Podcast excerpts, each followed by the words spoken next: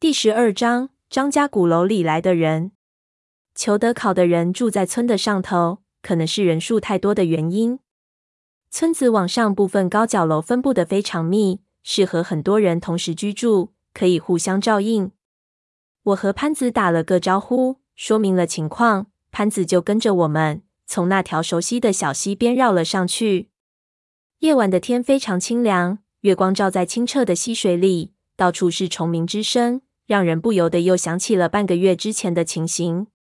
上去之后，我才发现整个村子的上头几乎被裘德考的人占满了，到处灯火通明，所有的院子里都摆着大圆桌，到处都是沉香的啤酒和赤裸着上身吃东西的老外。显然，这儿大部分的房间都变成饭店里的后厨了。倒豆也能搞活经济，我心说，一个找不到的好豆能富一方水土。在这里倒也体现得淋漓尽致。看到裘德考过来，几个喝的站都站不直的老外就拿起啤酒对他大喊：“Boss, come on, don't be too upset，老大，过来一起喝，开心一下。”裘德考没有理会，径直绕过这个大排档，到了这排房子的后面，气氛陡然一变。我看到一幢非常冷清的高脚楼，很小，似乎只有一间屋子。门口有两个人，一脸的严肃，四周也没有喝酒的人，只有一扇昏暗的白炽灯照着这屋子的门脸。裘德考对看门的人做了一个手势，就把我们带了进去。一进去，我就闻到一股无比刺鼻的药味儿。地上有一盏油灯，我看到油灯下一团面粉袋一样的东西正躺在草席上，边上有一个医生一样戴着眼镜的人。怎么样？裘德拷问那个医生，那个医生摇了摇头。我凑上去，不由得吸了口凉气。依依那草席上的一团东西，竟然也是个人。但是，这真的是人吗？我看着这个人，有一种强烈的想坐垫的感觉。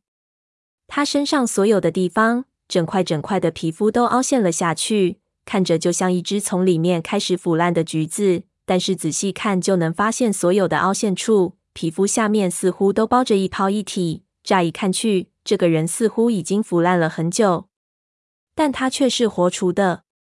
我看着他的眼睛，他也正看着我，而他显然已经动不了了。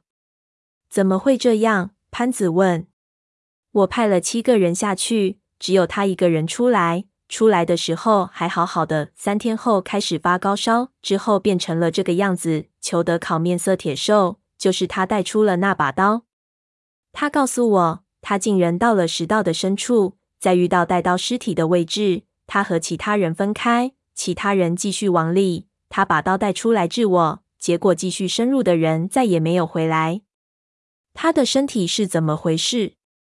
那个戴眼镜的医生摇头，不知道。我只能说，他的身体正在融化成一种奇怪的液体，从内部开始。说着。他用一支针管戳了一下那个人的手臂，凹陷处的皮肤立即就破了，一股黑色的液体从里面流了出来。你要问就快问吧，裘德考说，他的时间不多了。你可以问他问题，他无法问答，但是能用点头和摇头表示。我凑近那个人，问他：“你别害怕，回答了这些问题，我也许可以救你，但你一定要如实回答我。”你是从一具尸体上找到这把刀的？他的表情没有任何变化，但缓缓点了点头。我又问道：“这个人的手指是不是特别长？”他看着我，没有反应。我看了一眼裘德考，裘德考也没有反应。潘子说道：“他也许没注意那个人的手呢。你问问其他特征。”我想了想，问道：“那个人身上有没有纹身？”躺在草席上的人还是没有反应，但他还是看着我。我盯着他的眼睛，正搜索想要得到的答案。忽然，我发现这个人的眼神很奇怪。刚才的一刹那，我忽然看到了一种熟悉的神色从他眼睛里闪了过去。这个人的眼神无比的绝望。我可以理解，所有人在这种情况下肯定都不会有神采飞扬的眼神，但是在这绝望之中。我明明看到了一丝熟悉的感觉，我抓不住这种感觉，但我可以肯定它很熟悉，我在某段时间里曾经看到过，而且印象很深刻。是闷油瓶。我心说，难道他又戴上了人皮面具，在里面换掉裘德考的人，调包出来了？肯定不是，这一定不是闷油瓶。他的眼神太有特点了，不可能只是让我觉得熟悉。而且他们是裘德考的人，如果闷油瓶知道裘德考要下来，还知道裘德考会派这个人下来，他再做好人皮面具，然后调包出来，那闷油瓶的长八条腿才行。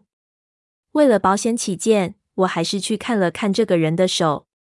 这个人的手已经像一只充满了液体的橡胶手套，但没有发现手指锤长的现象。我松了口气，就算真是闷油瓶，这种衰样肯定也 cos 扮演不出来，更不可能是胖子。胖子的眼神不仅能表示是或不是，唱十八摸都没问题。我仔细一想，终于想到了答案。这是我在大闹星月饭店之前和小花碰面的时候，小花看着我的眼神。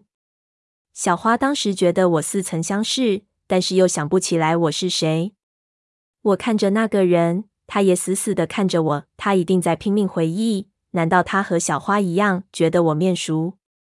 我忽然觉得有些不妙，好像有不好的事情要发生。我立即快速追问，回答我：“那个人有没有纹身？”刚问完，那个人忽然睁大眼肚，好似认出了我，挣扎着要起来。他的眼睛死死地盯着我，整个胸腔起伏，不停地发出已经不成人声的咆哮。